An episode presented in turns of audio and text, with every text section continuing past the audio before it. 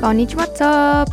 BRBFF のポッドキャストへようこそアリスですいつもダイエットして外側ばっかりにフォーカスして私が痩せたら価値が出るんだとか私がこういう風になったらやっと愛されるんだっていう風に生きてたんだけどセルフラブを通してボディポジティブを通して変わることができました。もし自分のこと嫌いだなとか好きになれないとかもっと自信が欲しい周りと比べるのやめたいありのままでいきたいって思ってたら一人じゃないです。摂食障害やうつの症状でねずっと悩んでたんだけどもやっと気づいたんです。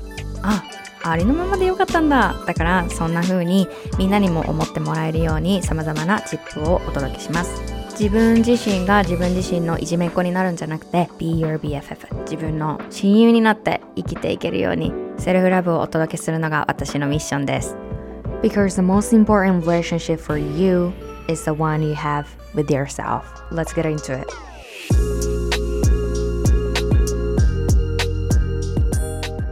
こんにちは What's up self-lover family? Welcome back to Be Your BFF podcast. 皆さんお帰りなさい。いつもポッドキャスト聞いてくれてありがとうございます。今日は恋愛、え悩み相談いろいろもらってます。ありがとう。この募集は今回はねインスタグラムのストーリーで皆さんにどんな、ね、恋愛の悩みに直面してますかっていうところで質問してみました。ね、そしたらいろんなもう beautiful な悩みが出てきたんだよね。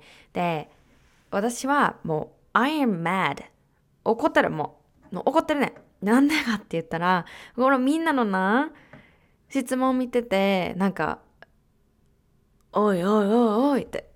もう自分の価値を分かってくれ。うわってなってんねやんか。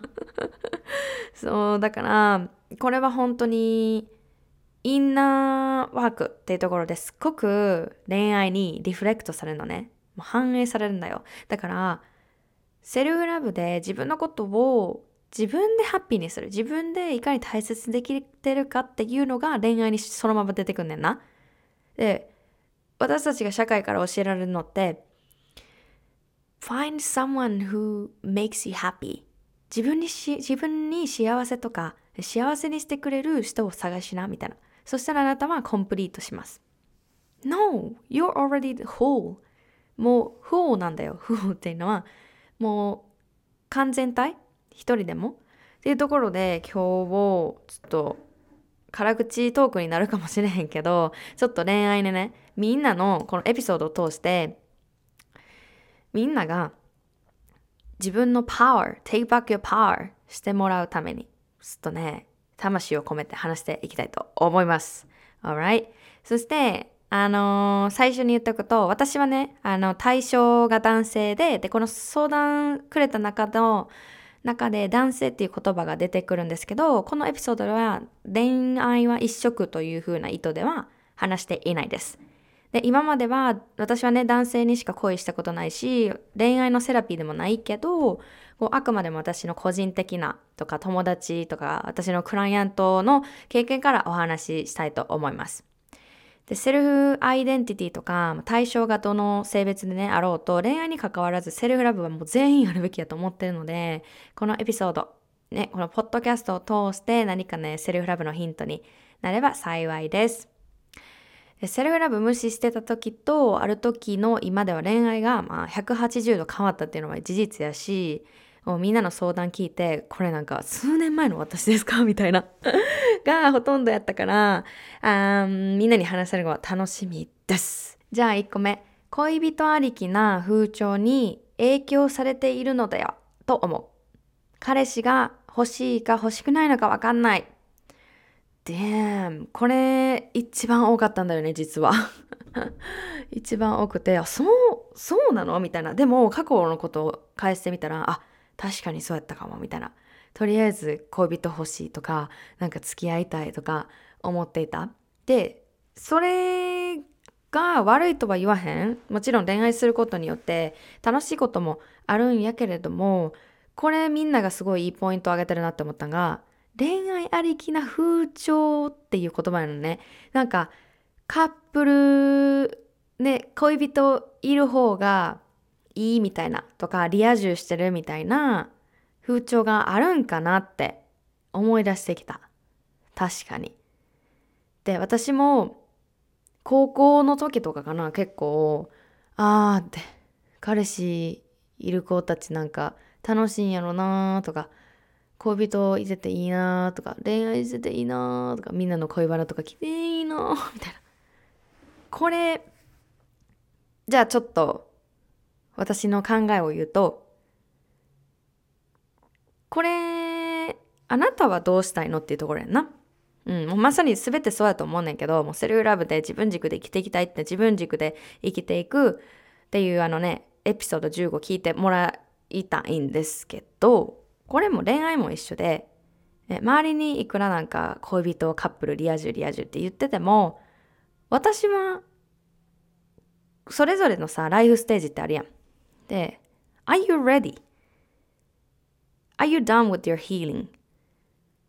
よく言うのが、別れてとか恋愛が終わって、穴ができたと。ね、心にポツンと穴ができた。で、それを埋めるために、誰かとまた会う。すぐ次のパートナーに頼る。ね、で、私はすごくヒーリングっていうところがすごい大切だと思うんだよね。次に次に次に次にっていくというよりも。別れた、もしくは恋人がいない。じゃあまず自分を一人でもご機嫌にできるようになろうっていうふうに思うんだよね。まず恋人とかよりも。恋人がいたら幸せになるとか、ね、パートナーが幸せにしてくれるっていう考えは大間違いで、これはすっごいね、もう気をつけていった方がいいと思うんですけど、この考えがベースになってると、めっちゃ依存なっちゃうからね、これ。相手に期待する。相手が幸せにしてくれると思う。恋人がいるから私は立派だ。No, who say that? The society, right? 社会が言ってきたかもしらへん。特に私はクリスマスとかバレンタインシーズンってめっちゃきつかったね。恋人いない。まあ、恋人いない時じゃなくて、その自己肯定感低いとか、セルフラブ全く無視してた時っていうのは、あーって、いいなーみんな恋人いてクリスマス。今年も家族か。とか こういう言葉あるやん。一人ます。今の子たちは使ってるんか知らんけど、今の子たちって私よりね、次世代ね、の子たちが、一人ますとか使ってるのか知らんけど、使ってたら教えて。で、そういう言葉とか、バレンタインも、なんかそういうね、恋人と一緒に過ごしてとか、チョコレートをあげてとか、交換してとか、そういう概念ある？で、なんか友達と、うん、ワイワイしてたら寂しいみたいな。その、fuck that! もう、その、なんでさ、カテゴライズするんやろなって思うねんな。で、その恋人ありきな風潮に影響されているのではっていうところで、じゃあそこで何ができるかって言ったら、OK。そうなのね。風潮があるね。OK。じゃあ、その中で私は、心は何を欲しいって言ってるか。want。うん。彼氏が欲しいのか、欲しくないのかわからないっていう風に言ってるけど、彼氏がいたら幸せになれるかも、みたいなやったらもう今すぐ手放してください、それは。ね。絶対私たちは、恋人がいてもいなくっても、自分の幸せに自分で責任持っていかなきゃいけない。うん。これは本当に、全然恋愛すると甘いとか、そのスイートな部分だけじゃないからね。うん、うまくいかないこともあるだろうし、辛いこともあるだろうし、その時に味方になってあげるのも自分やし、幸せな時であろうと、ね、いつだって自分の幸せに責任を持ってあげるってことなのね。これがめっちゃセルフラブありきの恋愛だと思います。まずは自分 first。Okay? 自分のことケアしてあげる。自分のこと愛してあげる。受け止めてあげる。許してあげる。Alright. 次。独り身は良くないのかこれはもう私がね 独り身は良くないって言うわけないでしょ ありがとうね。あの、Thank you for sharing. 独り身だったら良くないのか。これはじゃあなんでそう思うんかな。で、今の私のセルフラブありきのアリス、セルフラブがもうコアになってるアリスだったらそんな独り身でもあなた価値があるんだよ。さっき話した社会の風潮があるよね。だけど、独り身でいいよ。独り身っていいんだよ、結構。私もあのシングル、今ね、あ恋愛していてっていう時期があるけど、独り身の時も独り身ですっごく私、いろんなところにフォーカスできたし、恋人がいてるから自分の夢にフォーカスできないとかそういうのはない学校にフォーカスできないとかないんやけどでも独り身は独り身ですごいメリットもいっぱいあるわけ。うん、自分のことにフォーカスできるし自分の成長もサポートできるし良くないっていうことはないですよ。はい。もうこれはもう You're powerful, you're enough, you're beautiful, you are so worthy, okay? 次。蛙化現象。これ皆さん知ってますか？蛙化現象。カエル、カエルがじゃないな、カエル化現象。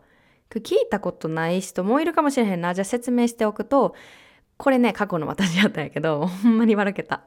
もうこれ私や、みたいな。で、カエル化現象っていうのは、自分が、なんか、あ、この人好きとか気になるっていう時期は、OK。相手がまだ私のこと好きかどうかわかんない。あの、なんか片思いというか気になってる時期は、OK なんだけど、両思い。相手が自分のことを好き、気にかけてくれてるって思った瞬間、生理的に無理になるみたいな現象らしいねんな。とか、もう興味なくなる。興味なくなる。え、ありえへん、無理、無理、無理、無理、無理、受け付けられへん。みたいな感じを蛙化現象っていうらしくって。で、それ私知らんかって、この名前あんの。で、あの、私のインスタグラムフォローしてくれてるセルフラバーのね、数名が蛙化現象で悩んでるっていう風に聞いて、え、蛙化現象って何？みたいな。それ調べたり、これ私やんみたいな。で気になる子おっても、なんか、相手が自分のこと好きかもって思ったら、なんか、うって、あ気持ち悪いってなったりするんだよね。で、これ、なんでかなって思ったよね。これ、科学的な部分はわからんねんけど、でも過去の私をこう分析すると、私なんかがっていうとこがあったんやろな、きっと。どうです？これ、蛙化現象私あるわーっていう方、ちょっと、どうですか？私なんかとか、めっちゃあってん、これ。好きって言ってくれてる人に対して、もう申し訳ない。なんで私なの？いやいやいやいやって。で、これから恋人関係になる、スキンシップもしていくってなったら、うー無理無理無理無理みたいな。そういうところにつながってたんかなって思うんだよね。で、私、クライアントのみんなにね、いつも潜在、潜在意識の話してるんですけど、潜在意識って何かっていうと、私たちが普段考えなくても、こう、機能する部分、習慣だったりとか、話し方の癖とか、まあ、動きの癖でもいいけど、あとは、うん、性格とか、思考の癖とか、だったりとか、体の機能、反射的な部分だったり、そういうところ全部潜在意識って言って私たちが意識しなくてもできるようになってる脳の仕組みなのね。で、そこの潜在意識的な部分って恋愛にめっちゃ反映されてるんだよね。だからこの蛙化現象っていうのは何かそこにあるはずなんですよ。なんでか。なんでそんなにバーって押して、押し倒してしまうようなエネルギーが相手が私のことを好きってなった時に出てくるのかっていうのすごい面白いなと思うのね。だから自分の中に好きになられた誰かが好きって思ってくれているイコール何なのかっていうのをちょっと探ってみてほしい。私やったらいやいや私なんてとかうわありえへん。ありえへんありえへん。あ無理無理無理準備できてません。みたいな感じやったね。どうでしょう？ちょっとあの出てきたらねぜひ DM でもしくはストーリーでシェアして教えてください。Alright 次。ありのままにありのままの自分に自信がない。Yo I'm so mad これ私なんでやねんって。なんでやねんって思うねなんなこれ自信がないね自分のなんでやねんって。ななんで自分のこと下げんねんっていう風に思うねめっちゃ。これはあのみんなのことを何なんでそんなんもできんの？じゃなくってこれ正直あのもう過去の私に向けても通用するんだよね。な、なんでやねんって。もう、ほんまに。あなた、これな、もう肩持って、もう、You って、You're so worthy! 価値があるんだよ。あなたはもうそれでいいんだよっていうのを もう伝えたくって、こういうね、コメントをね、いただくとね、もうなんでやねんってなんねや。でも、その私がもともと自信あったかとか、自分のこと好きだったかとか、なんか、うまくいくとかわかる？そういう自己肯定感が高かったかって言われると全くそうじゃないからこそこのありのままの自分自身がないって言われるとああまあわかるよっていう気持ちもある。そうそうあんねんで。だけどこのちょっと自信について話します。自信ってみんなにとって何？あなたにとって何ですかっていうのを聞きたいんやけどアリスにとって自信っていうのは自分を信じてあげることだよね。そのまま自分をの G やろ？で信じてあげること自信。で自信がなかったら多くの人がさ自信がなかったら一歩踏み踏み出せた踏み出せない。自信があったらこれできるのに自信があったら相手に好きって伝えるの。に自信があったらもっとスキンピもっとスキンシップできるのに。自信があったらダダダダダダダダダ。これ今ちょっと私聞きたんやけど自信があったら何ですか？ありのままの自分に自信がないから何ですか？これすっごいキーポイントね。これはコーチングレベルだと思うんですけども、でもまあ今ね、自分一人で聞いてみてほしい。ありのままの自分に自信がないからなんですか？え？私はありのままの自分に自信がなかったです。もちろん。もう自信ゼロです。うん、自分なんて、自分なんて自分なんて自分なんて、はーって。あの子だったらあの子みたいに可愛かったらとか、ね、あの子みたいに恋愛経験が豊富だったらとか、あの子みたいに言葉の使い方が上手だったら、あの子みたいにもっと女の子みたいだったら、あの子みたいに、あの子みたいに、あの子みたいにって、もう外側ばっか見とってやん。そりゃ、自信ないよね。自信ないよね？っていうのは、そりゃ自信、自分を信じてあげてないよね。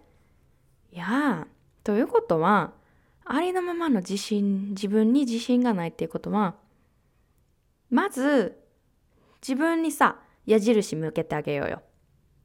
このありのままの自分。ありのままの自分やったら何が悪いの？なんで？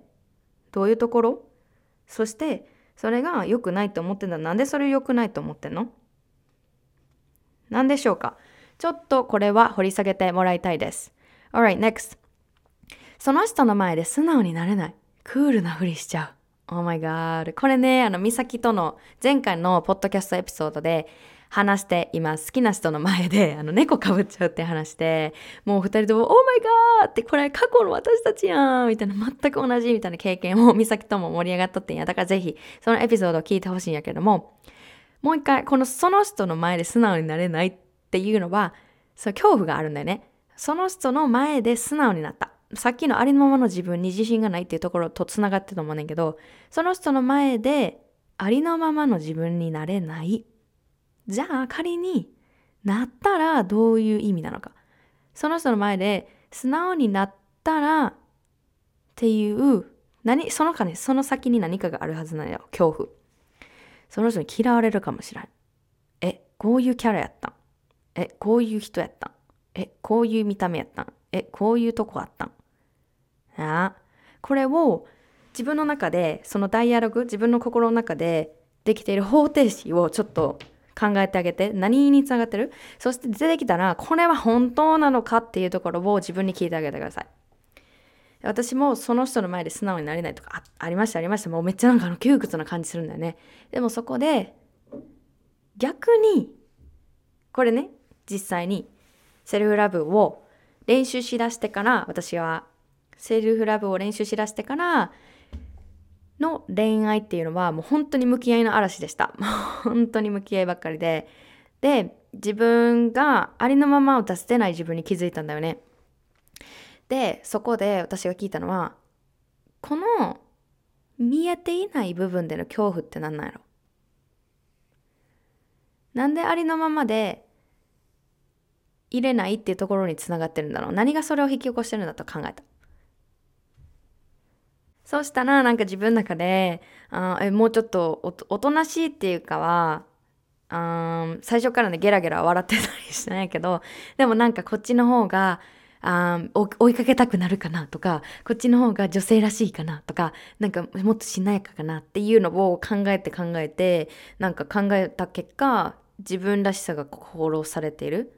で、これってあの2つ言いたいことがあってまず1つ目もしねこれがその人の前で素直になれないっていうのがなんかデートの初期とかさ そういうところであれば私は別に It's okay to give yourself time, right? 自分に時間を与えてあげてもいいって思うのよねだって私たち人間やしそういう人間心理学何学になるんか分からんけどこう初めはお互いこう様子を見ながらだったりとかそういう behavior 行動っていうのはよくあることなのね。だから別に私はその人の前でなんかわかる？ちょっと猫かぶっちゃってる部分 も別に受け止めてあげてほしい。だけどそれがさなんかオーバータイム時間経っているのに結構なんかあ自分の中でまだすごい苦しいなーって自分らしく入れてないとこ引っかかってるなって思うんだったらもうそれはねぜひぜひ手放しをやっていってほしいなって思うんですけども手放すことっていうのは好かれたいがために自分を変えるっていうことです。これはもう本当に自分のありのままじゃ好かれないって思っているとね、それを自分を隠すっていう行動をするでしょ？で、その自分を隠すっていう行動が、さっき言った最初の辺やったら全然いいと思う。でもそれが続いていくと、その結果、やっぱり、ああ、この人の前ではやっぱりね、ありのままでいれないんやとか、それを仮に、ね、ちょっとこれ朗報ですよ。ありのままになった方がいいっていう朗報があります。ありのままでいる、その人の前で素直になる、ありのままでいるっていう方がベネフィットめっちゃあるんですよ。で、このベネフィットっていうのは私も今までは猫隠してもこれ飽きられるかもとかあこれの方が好かれるかなっていうのをめっちゃ、ね、頭の中で考えて自分っていうのを押し殺していたんだよこれは本当にもうやめやめてって自分過去に、ね、メガホンでもやめてって言いたいぐらい今すっごい最高にいい経験ができてるんだよ。ありのままでいるってこと。それは何かっていうと、特にこういう恋人関係で、自分の素、ね、素直になる。ありのまま、本音でいける。っていうことは、それをいいなって思う人しか集まらなくなるんだよ。これ、あれだよ。友達関係もそうだよ。オンラインで出会う人もそうだよ。学校でもそうだよ。ありのままで、いるのが怖いから、素直になるのが怖いからって言って自分を隠す、隠し続ける。そしたら、あなたは嫌われもしないし、あなたは好かれもしないんです。や？でも、私がそのありのままになるっていう、もう本当にいろんな壁があったんやけど、いっぱい練習してきたことで、もう本当に、ああって、幸せ、ありのままの自分最高っていうエネルギーを持ってるからそれに賛同してくる方が自動に引き寄せられてくるんだよ。これ。いや、もうこのめっちゃ朗報やねんこれは。だから努力して好かれなくっても私があこれ私だからってでこれは別に自己中になるとかそういう意味じゃなくて本当に自分がさ今こう素直になれてないところで苦しいって思いをしてるんだったら、それって何かのサインだと思うよ。で、私はもう経験上、今、朗報を伝えました。ありのままでいる方がめっちゃいいことあんねんで。だってそこにさ、自分のありのままを出さず、ね、隠して、あ、これ切られるかな大丈夫かなって思っている時のエネルギーってどこに流れるかな？どう思われるかな？嫌われたらどうしよう？これこう思われるかもしらんから、これも言わないでおこう。これ好きなんだけど、これはこういうこと好きって思ったら、なんかびっくりされて逃げちゃうかもしれないかどうしよう。No, no, no, no, no, no, no, no. Nope. Being yourself is your, your superpower. 自分らしくありのままで自然体で素直でいることがあなただけのスーパーパワーなんだよ。これを世に出さないとか、もう、That's why I'm mad. 怒るよ 怒るよなんでっていう私のメッセージです。なので、その人の前で素直になれない。OK? accept it 大丈夫それを受け止めてあげてでもありのままでいる方が羽ばたけるしそれなりの人たちそれが好きと思って思う人たちが集まってくる。それはあ違うかったわ。って思って離れていく人はその人はあなたの人生にねふさわしくなかったかもしれへん。それを教えているだけです。Alright, next. 彼氏という時でもえネガティブモードになったり自信がなくなる。負のループが起こるのね。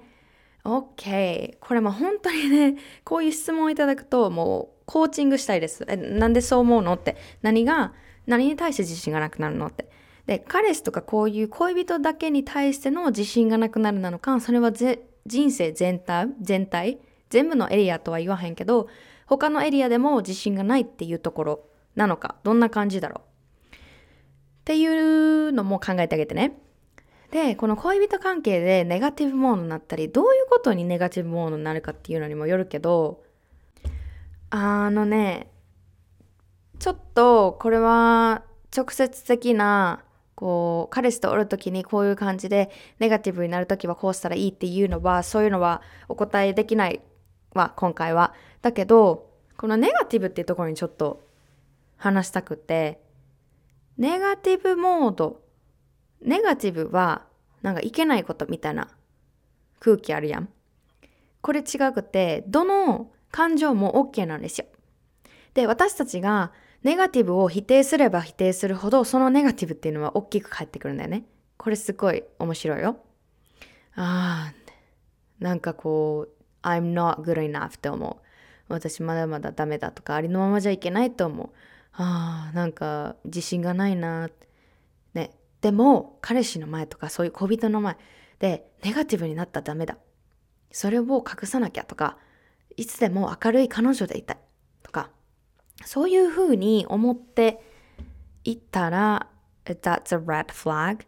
それは考えてあげて。ネガティブな自分を否定していないか。ネガティブな感情を経験している自分を否定するイコール、自分を条件的に愛そうとしているってことなんだよ。これ聞いてくれている Be Your BFF の Self-Lover の皆さんは、自分をまるっと愛したいでしょ不完全な自分も大丈夫だよって。私があなたの Be Your BFF 親友だから。ね、サポートしてくれるような存在自分自身になってあげたいでしょじゃあさ、あなたは、ネガティブだから私はあなたのこと愛しません。あなたが緊張してるからあなたってみっともないよね。あなたが自信ないから本当バカだよね。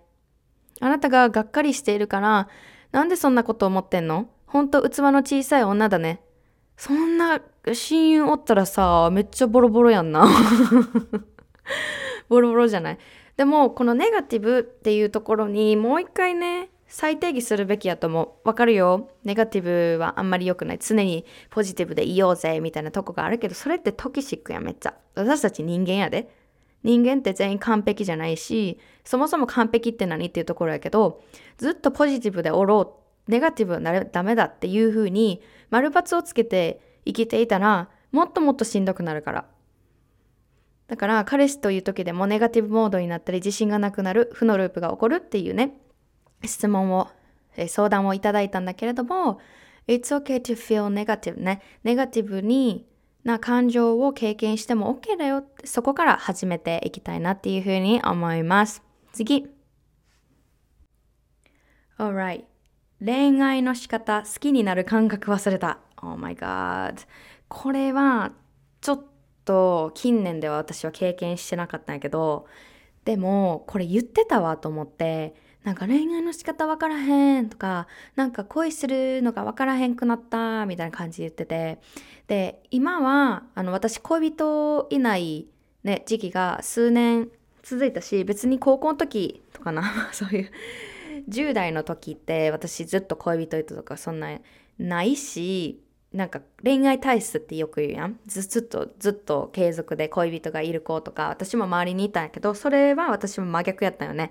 もうあの付き合っても3週間で別れたりとか 付き合っても全然続かなくてそれがまあ逆にコンプレックスやったっていうのもあるね。長続きしないみたいな。だけどあのー、セルフラブを大切にするようになってからなんか恋愛っていうところに執着しなくなったよね。でこのなんか好きになる感覚忘れたっていうのはそれは本当かな？どんなんやろ？この好きになる感覚なんか遠い昔なんかどんなんやったっけっていうのはあるかもしれへんけどじゃあそこからなんかこう好きになる感覚がもう一回味わえないとかこう取り戻すことができないのかって言われるとそうでもない気がする。うん、で恋愛の仕方わからんとか忘れたとか言ってた私からするとフォーカスなんだよねこれ結局は。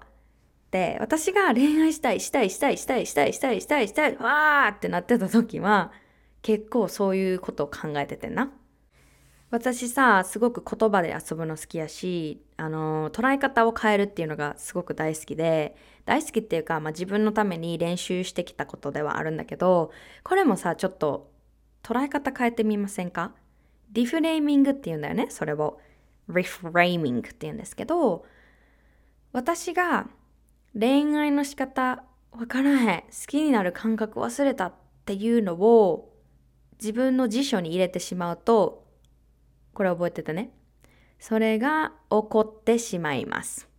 A l r i 思考が現実するんですよ。思考が本当になってくるんですよ。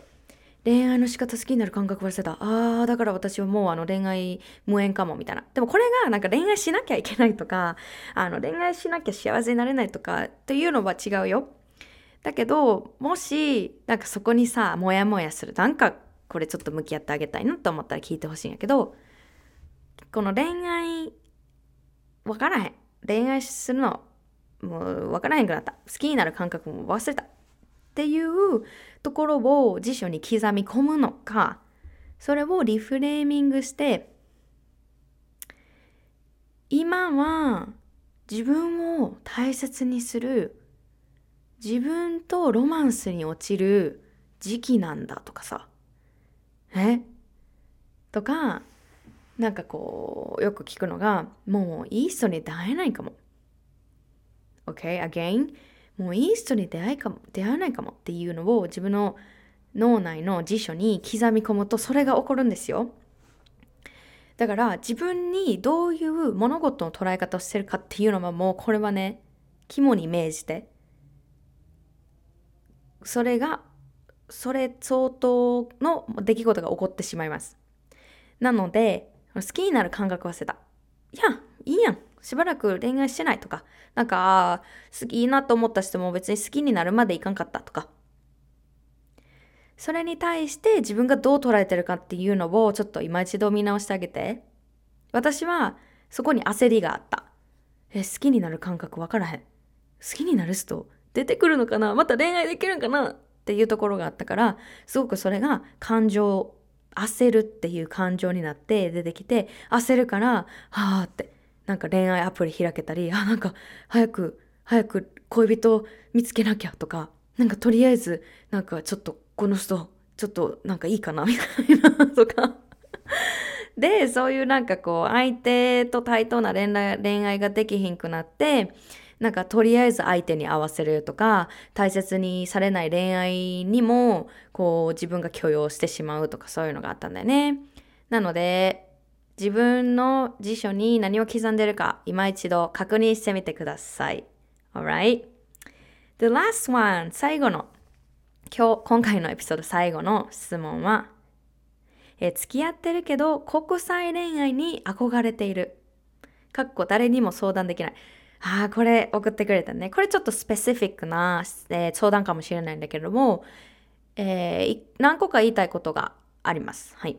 付き合ってるけど国際恋愛に憧れている。まず、憧れってさ、あのー、隣の芝生は青いって言うやん。私も憧れとって。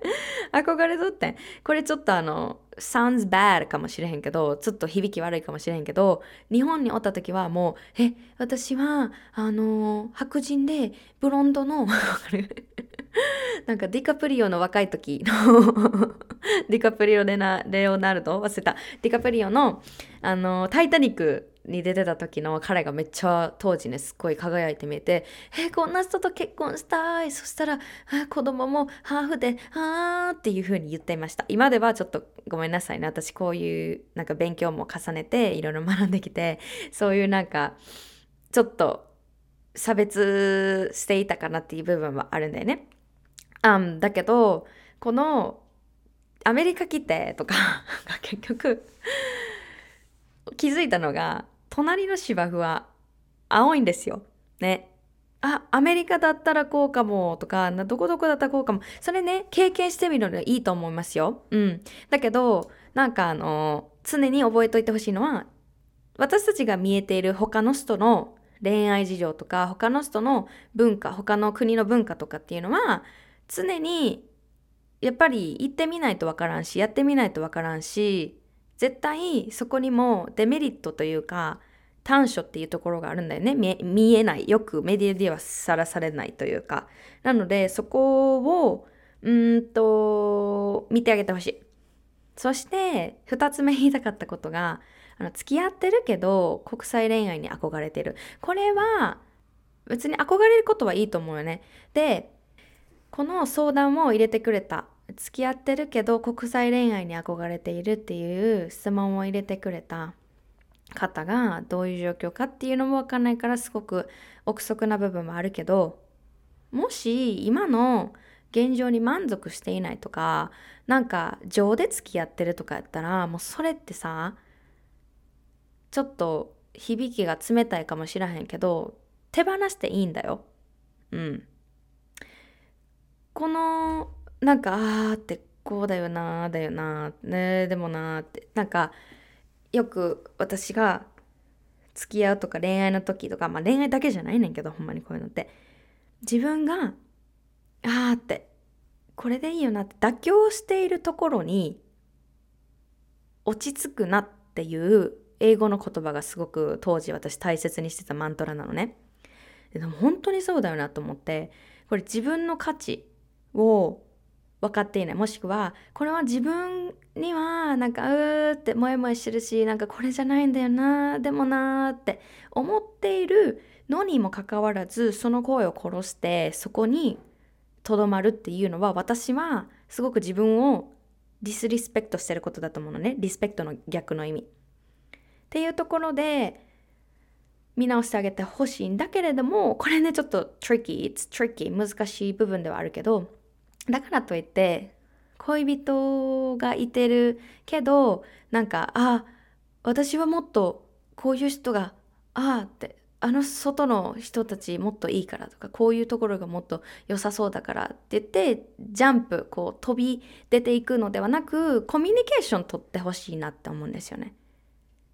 コミュニケーション is the key ですからコミュニケーションがほんまに鍵やから自分とのコミュニケーションもそうやし。っていうところで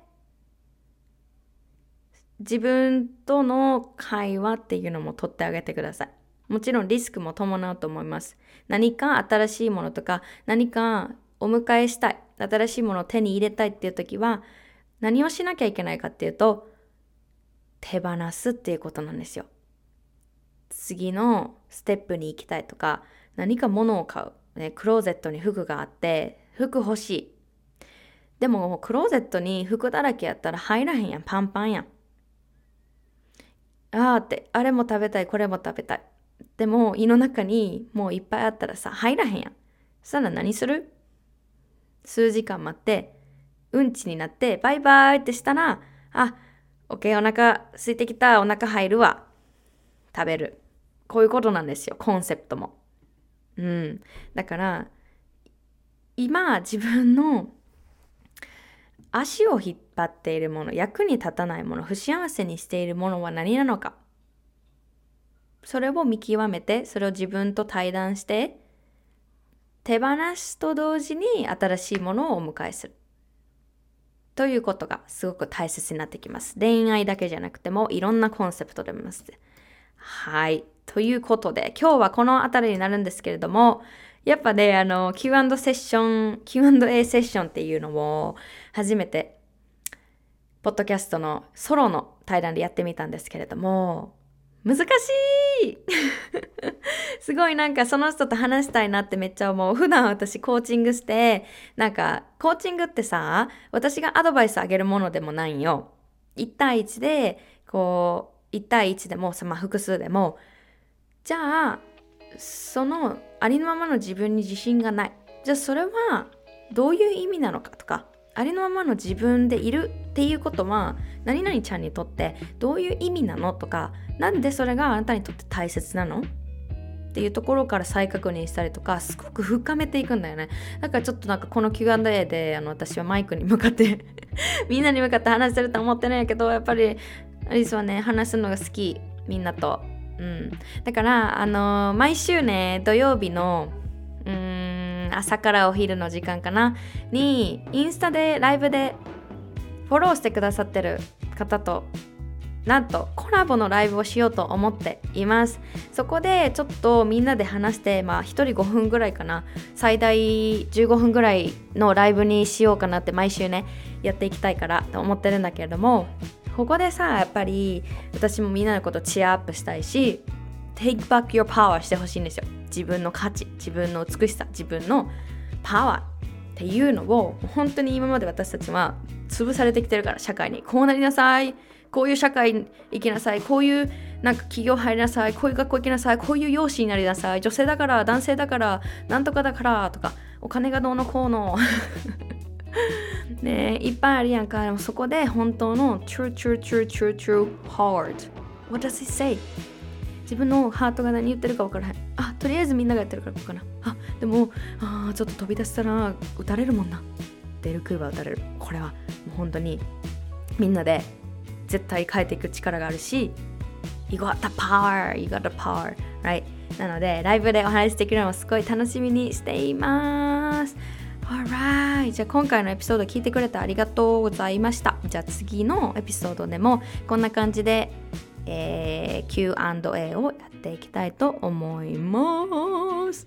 ではでは、じゃあ最後にリマインダーとして You're enough, you're enough, and you're enough. Goodbye!